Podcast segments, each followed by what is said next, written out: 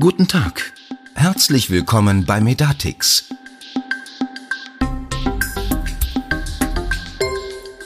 Herzlich willkommen zu einer weiteren Folge des Medatix Podcast. Mein Name ist Christiane Irle. Ich bin im Medatix Marketing und spreche heute mit Alexandra John, Leitung Marketing bei Medatix. Am 17. und am 24. September 2021 fanden wieder die digitalen Anwendertreffen der Medatix statt. Das Thema der Veranstaltung Meet Medatix lautete diesmal Telematik-Infrastruktur, Next Steps, EAU und E-Rezept starten. Alex, wie war die Resonanz auf das Angebot? Ja, Chris, die Resonanz auf unser digitales Angebot war überwältigend groß. Also um jetzt mal nicht unnötig zu übertreiben, aber ich glaube, das kann man so festhalten. Wir hatten ähm, zwei Veranstaltungen geplant, einfach um möglichst vielen Anwenderinnen und Anwendern zu ermöglichen, auch daran teilzunehmen. Wir hatten jedes Mal über 1000 Teilnehmerinnen und Teilnehmer und aus unserer Sicht zeigt das auch ziemlich deutlich, ähm, wie es mit dem Informationsbedarf rund um äh, die TI im Allgemeinen, aber auch im Speziellen um die EAU draußen in den Praxen aussieht. Und das hat uns eben auch dazu motiviert zu sagen, hey, offensichtlich gibt es noch viele unbeantwortete Fragen, viele Themen, die die Anwenderinnen und Anwender umtreiben und mit Sicherheit nicht nur bei Medatix, sondern in allen Praxen deutschlandweit. Und das hat uns motiviert zu sagen, wir machen aus dem digitalen Anwendertreffen Meet Medatix eine Podcast-Folge, Meet Medatix für die Ohren und widmen uns da den Top 10 Fragen zur EAU aus unserem digitalen Anwendertreffen. Wer war denn bei Meet Medatix dabei? Wen hat das Thema jetzt besonders interessiert? Es ist tatsächlich so, dass wir gar nicht festmachen können, dass es ähm, eine unserer Praxissoftwarelösungen, wir haben ja fünf an der Zahl, besonders betroffen hätte, sondern es war also über alle fünf Lösungen breit verteilt und auch so, dass wir sowohl Ärztinnen und Ärzte mit dabei hatten, als eben auch MFAs, weil es zeigt ganz deutlich, es ist ein Thema, das betrifft das ganze Praxisteam und so war das dann auch auf die Teilnehmerinnen und Teilnehmer verteilt. Mhm. Und worum ging es jetzt in Meet Medatix genau? Grundsätzlich ähm, nehmen wir diese digitalen Anwendertreffen ja als Anlass, um mit Anwenderinnen und Anwendern in den Austausch zu kommen.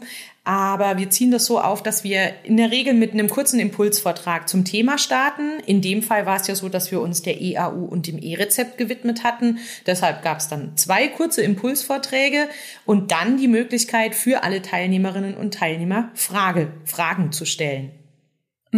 Genau, das hast du eben schon auch erwähnt mit den Top Ten Fragen. Ähm, wie ist das denn ähm, passiert? Also wie konnten denn die Anwenderinnen und Anwender ihre Fragen stellen? Ja, man kann sich ja vorstellen, dass bei so einer riesen Teilnehmerzahl das quasi unmöglich ist, dass sich jeder aktiv richtig äh, per Ton zu Wort melden kann. Ähm, deshalb haben wir da auf eine technische Lösung gesetzt, in der man über den Chat Fragen stellen kann. Es gibt da so ein Q&A-Modul. Das heißt, bei einer Frage konnte man die reintippen und ähm, die wurde dann veröffentlicht ähm, und war damit für alle Teilnehmerinnen und Teilnehmer einsehbar. Und dann ähm, ist das auch in die Beantwortung gegangen. Und tatsächlich auch äh, stark genutzt worden, wenn ich das jetzt richtig verstanden habe. Welche Fragen haben denn die Anwenderinnen und Anwender hauptsächlich beschäftigt? Ja, stark genutzt ist in der Tat so. Also uns, ähm, wir haben damit gerechnet, dass sehr, sehr, sehr viele Fragen kommen äh, werden. Also in den, ja, in der Veranstaltung waren das auch definitiv im dreistelligen Bereich Fragen. Klar, die wiederholen sich, aber sie waren auch sehr vielfältig und setzten sich dann zusammen aus allgemeinen Fragen, also wirklich, wie funktioniert die EAU, wie ist das geplant, wie, ja, wie erfolgt die Übermittlung über KIM, wie sind gesetzliche Fristen und so weiter und so fort. Dann gab es aber natürlich auch praktische Fragen, also die wirklich einen Praxissoftwarebezug hatten, ähm, dann runtergebrochen auf unsere Praxissoftwarelösungen. Da haben unsere Anwenderinnen und Anwender ja den Vorteil, dass wir über unsere E-Learning-Plattform bei der Medatix Akademie eine ganze Reihe von Tutorials zur Verfügung stellen, die dann auch detailliert zeigen, wie beispielsweise die EAU in den einzelnen Praxissoftwarelösungen von Medatix umgesetzt ist und konnten dann an der Stelle im Anwendertreffen dann auf die Tutorials auch verweisen. Und es gab natürlich auch noch mal Fragen zu den Grundvoraussetzungen für die EAU. Also ging hauptsächlich auch um eine Ausstattung beispielsweise. Welche Komponenten brauche ich oder was sind die technischen Anforderungen? Was gilt es zu berücksichtigen in der Praxis? Mhm. Ähm, du hast es eben gesagt, der Chat wurde stark genutzt. Es sind sehr viele Fragen gestellt worden. Ähm, und du hast erwähnt, es gibt Top 10 Fragen. Wie ist denn dieses Ranking zustande gekommen? Da gibt's eine schöne Funktionalität. Man kennt ja diesen Daumen hoch vielleicht von Facebook. Das gab's in diesem Chat auch. Man hat also die Möglichkeit, als Teilnehmerin oder Teilnehmer in der Veranstaltung bei einer gestellten Frage im Chat einmal auf Daumen hoch zu klicken. Und so ließen sich dann die Fragen ziemlich einfach ranken. Ähm, war für uns natürlich eine tolle ähm, ja, Leitlinie, um auch dann bei der Beantwortung der Fragen in der Veranstaltung selbst vorzugehen. Denn die Fragen, die die meisten Daumen hoch bekommen haben, haben sich dann natürlich auch bei uns in der Reihenfolge für die Beantwortung dann ganz an die oberste Spitze geschoben und so sind wir die Fragen dann auch durchgegangen. Und so haben wir dann schlussendlich auch jetzt für diese Podcast-Folge die Top 10 Fragen rausdestilliert. Na, dann würde ich sagen, legen wir direkt mal los mit den Top 10 Fragen. Ähm, die erste Frage lautet, wann startet denn eigentlich genau die verpflichtende Anwendung der EAU? Ja, ist natürlich eine sehr gute Frage, die viele umtreibt. Eigentlich ist es ja so geplant gewesen, Stichtag 1.10.2021 startet die EAU. Da ich eingangs eigentlich sagte, war irgendwie schon klar, dass es dann doch nicht ganz so strikt laufen wird. Denn es ist tatsächlich so, dass es eine Übergangsfrist gibt. Ähm, die KBV hat zusammen mit den Krankenkassen eine Übergangsregelung verhandelt und laut derer haben die Praxen jetzt Zeit, bis zum 31.12.2021 auf die EAU umzustellen. Es ist aber natürlich so, dass sowohl die KWV als auch wir als Praxissoftwareanbieter empfehlen, nicht bis auf den letzten Tag zu warten mit der Umstellung, sondern wirklich die Übergangsfrist aktiv zu nutzen, um sich auf die EAU vorzubereiten, aber auch um den neuen Prozess ein Stück weit einzuüben. Denn wie wir dann auch anhand der Beantwortung der anderen Fragen Fragen feststellen werden, wird sich da ja einiges ändern. Es ist aber auf jeden Fall so, im Rahmen der Übergangsfrist bis zum 31.12.2021 können Praxen immer noch das Muster 1 verwenden. Und wichtig ist auch nochmal festzuhalten, dass das ganze Thema EAU sich in der Praxis nur auf die gesetzlich Versicherten erstreckt. Das heißt, die EAU findet keine Anwendung bei Privatpatienten. Es geht wirklich exklusiv um gesetzlich Versicherte. Eine Frage, die da auch in dem, in dem Rahmen vielleicht noch wichtig ist zu beantworten, wie es nämlich mit der EAU oder mit der Kinder-AU aussieht, besser gesagt. Ähm, es gibt eben dann keine Kinder-EAU in diesem Sinne, sondern für die Kinder-AU wird es weiterhin das Muster 21 geben.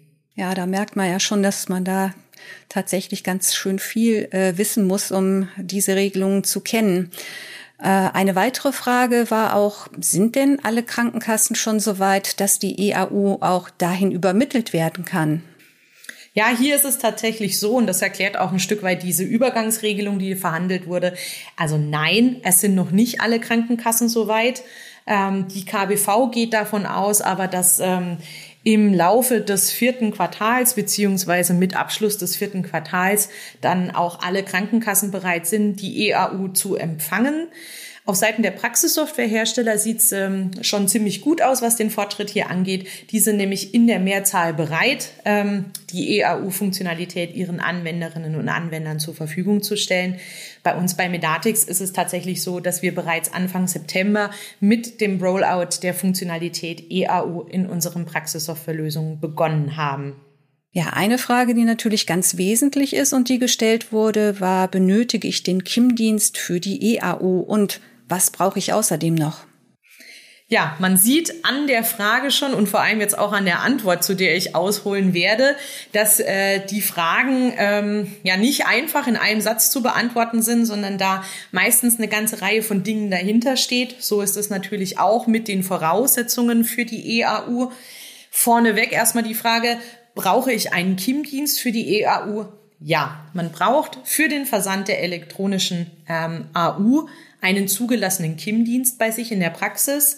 Wie komme ich an diesen KIM-Dienst ran? Indem ich ihn bei einem KIM-Dienstanbieter bestelle, zum Beispiel bei Emotion. Das ist der Weg, äh, den Medatix geht. Das ist unser Tochterunternehmen ähm, und Medatix-Anwenderinnen und Anwender bestellen dort in der Regel auch den KIM-Dienst. Falls Sie es noch nicht getan haben, tun Sie es sehr gerne, bereiten Sie sich vor.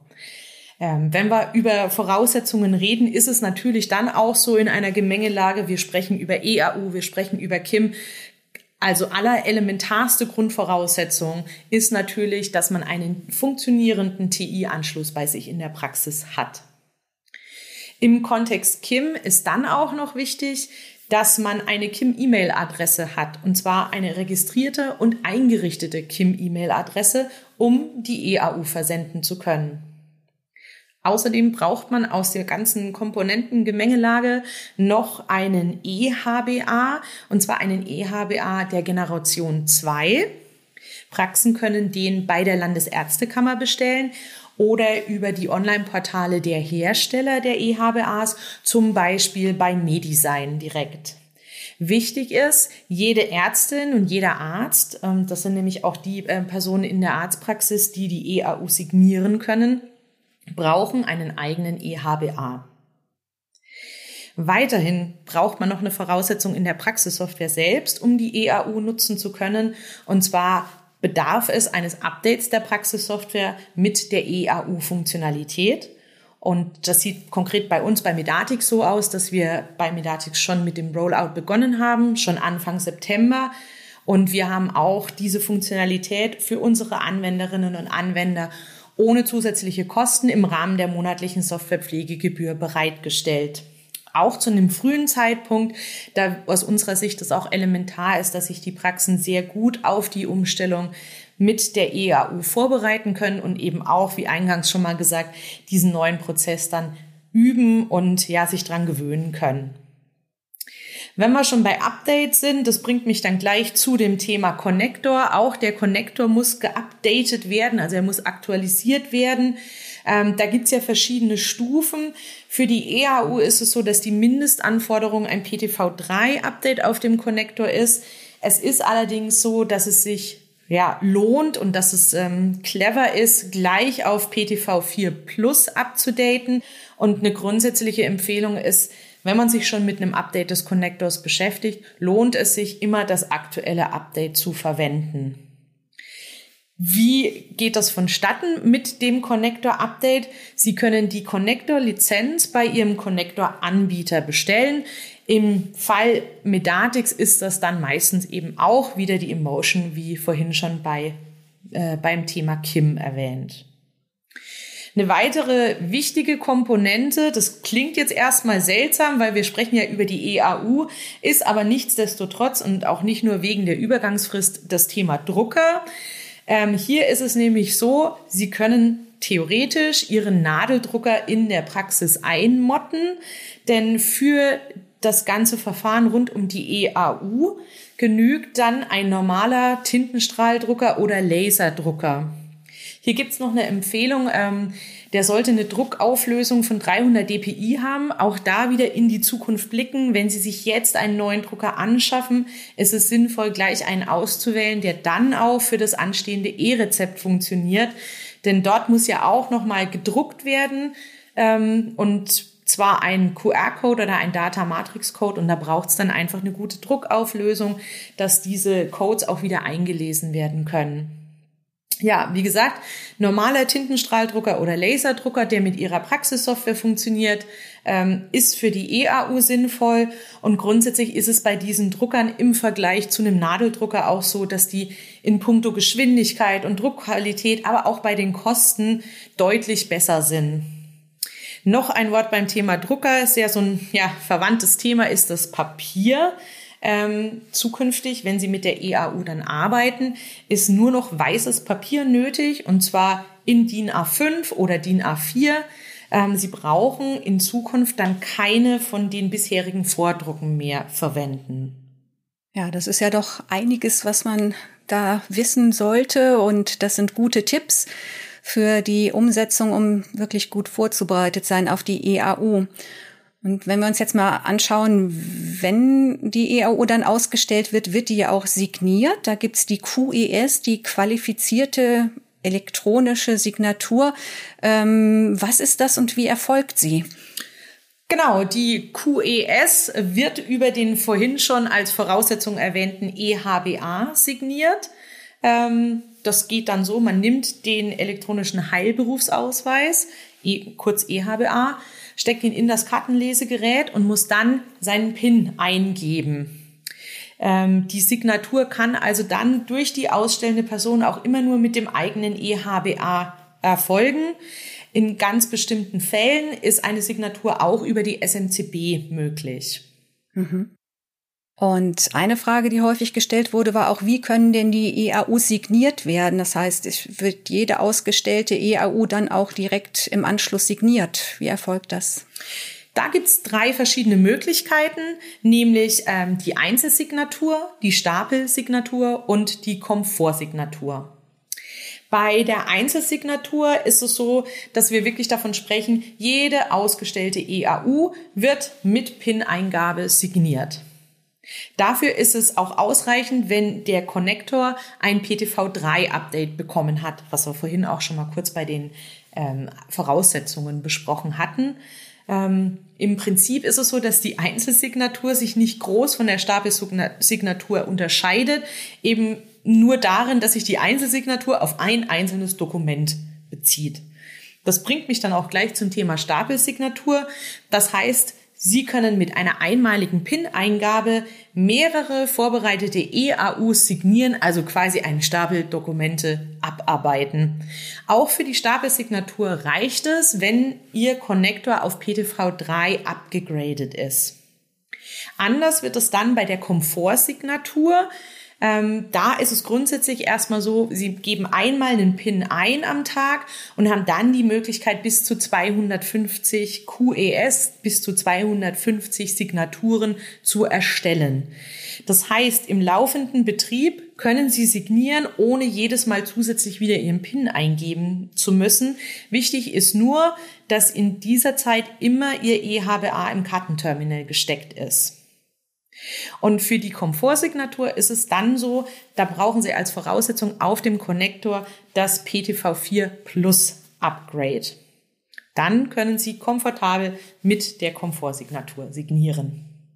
Und ähm, eine Frage war, kam dann auch, wer kann denn die ERU signieren? Das ist tatsächlich so, dass ähm, die Signatur selbst nur durch Ärztin oder Arzt in der Praxis erfolgen kann. Allerdings gibt es Möglichkeiten, ähm, die MFAs weiterhin in diesen Prozess mit einzubinden. Die MFA kann beispielsweise das ähm, Signieren der EAU vorbereiten, indem sie beispielsweise bei der ähm, Dateneintragung unterstützt. Und bei den Voraussetzungen ähm, äh, hast du ja auch schon auf den Drucker hingewiesen und das weiße Papier, was dafür vorliegen muss, diese Ausdrucke, die dann erfolgen, müssen die noch unterzeichnet werden? Ja, das ist tatsächlich so. Die müssen bis äh, ja, Ende der Stufe 1 der EAU noch ähm, unterzeichnet werden. Das heißt, bis zum 1.7.2022 muss da noch unterzeichnet werden auf dem Papier. Dann startet die Stufe 2 der EAU, dann wird sich das ändern. Ja, und damit sind wir jetzt schon bei der achten Frage von unseren Top Ten Fragen gelandet. Die lautet nämlich, wie ist das mit der EAU bei Hausbesuchen? Da ist eine Verbindung mit der TI nicht möglich. Das ist richtig, aber auch für diesen Fall ähm, wurde sich eine Lösung ausgedacht. Und zwar sieht die dann so aus, man, äh, bevor man zu diesem Hausbesuch geht, druckt man eine ganze Reihe von unbefüllten AU-Formularen aus, aus der Praxissoftware. Wichtig ist hier, dass man mit den neuen Style Sheets arbeitet. Und dann hat man die Möglichkeit, diese beim Hausbesuch auszufüllen und zu unterzeichnen. Mit der Datenübertragung ähm, geht es dann vonstatten im Nachgang. Das heißt, bei der Rückkehr in die Praxis kann man dann die Daten über die Praxissoftware übertragen. Und ähm, die Signatur und der Versand erfolgt via, Te via Telematikinfrastruktur und KIM, wenn es Richtung Krankenkasse geht. Eine Alternative hierzu ist, man kann die EAU auch nach dem Hausbesuch ausstellen, wenn man wieder in die Praxis zurückgekommen ist, also ohne die Papiervorbereitung dort zu machen. Und man hat hier die Möglichkeit, ähm, die digitale Übermittlung der AU bis am Ende des nächstfolgenden Werktages ähm, umzusetzen. Das heißt, man hat 24 Stunden Zeit nach dem Hausbesuch, um die EAU auszustellen. Und die Papierausfertigungen gehen dann per Post an den Patienten. Mhm. Ja, das ist jetzt die ähm, Abwicklung der EAU bei Hausbesuchen. Ähm, dann gibt's noch eine Störung äh, im Ablauf. Das wäre halt, wenn die Telematik selbst gestört ist. Gibt es da auch eine alternative Lösung? Ja, hier ist die gute Antwort. Das wurde auch mitgedacht. Also es tritt ja ab und an mal der Fall ein, dass es eine Telematik-Infrastrukturstörung gibt. Ähm, da gibt es Ersatzverfahren ähm, für die unterschiedlichen TI-Anwendungen, so eben auch für die EAU. Wir sprechen da von drei verschiedenen Szenarien. Szenario Nummer eins, die Störung tritt unerwartet auf. Aus welchem Grund auch immer ist der Versand nicht möglich aufgrund einer TI-Störung, dann werden die AU-Daten automatisch in der Praxissoftware gespeichert. Heißt allerdings auch, Sie müssen den Versand der EAU erneut anstoßen, sobald diese Störung behoben ist. Das zweite Szenario befasst sich mit dem Fall, es gibt eine bekannte TI-Störung.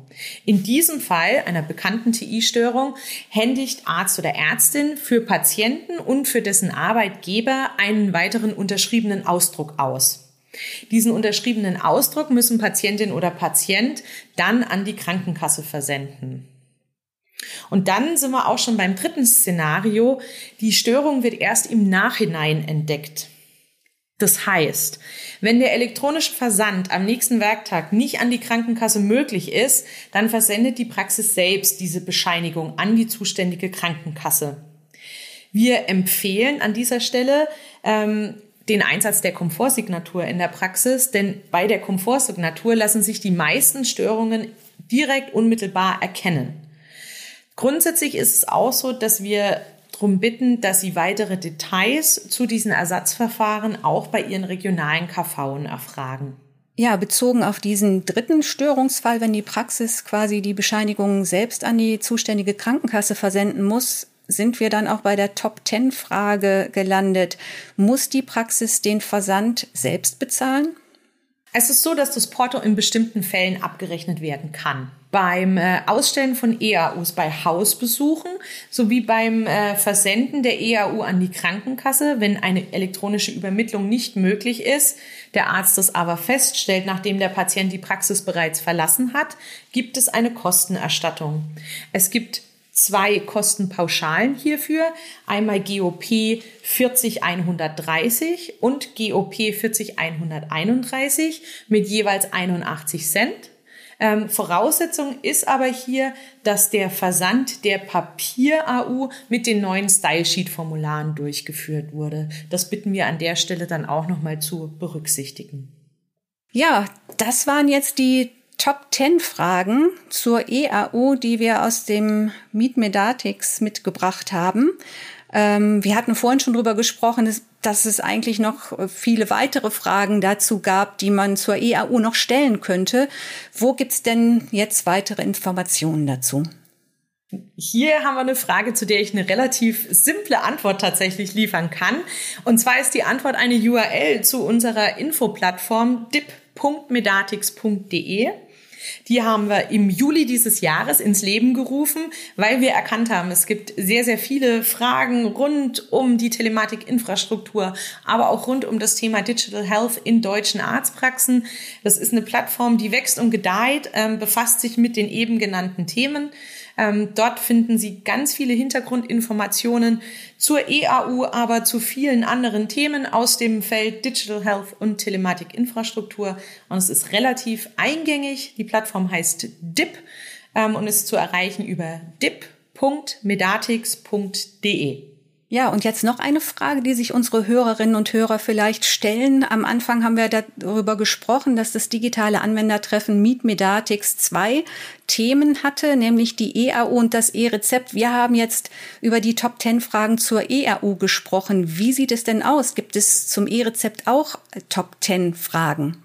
Berechtigte Frage und die gute Antwort an dieser Stelle ist ja, es wird eine weitere Podcast-Folge Meet Medatix für die Ohren geben, die sich dann mit den Top 10 Fragen zum E-Rezept beschäftigen wird. Wir sind da gerade in der Vorbereitung und Aufbereitung der Fragen und können jetzt schon mal in Aussicht stellen, dass es nicht mehr allzu lang dauern wird, bis Sie diese Podcast-Folge auch genießen können im Rahmen des Medatix Podcasts. Prima, das hört sich gut an. Wir wünschen allen, die mit der EAU arbeiten, jetzt einen guten Start und freuen uns, wenn Sie beim nächsten Podcast wieder dabei sind.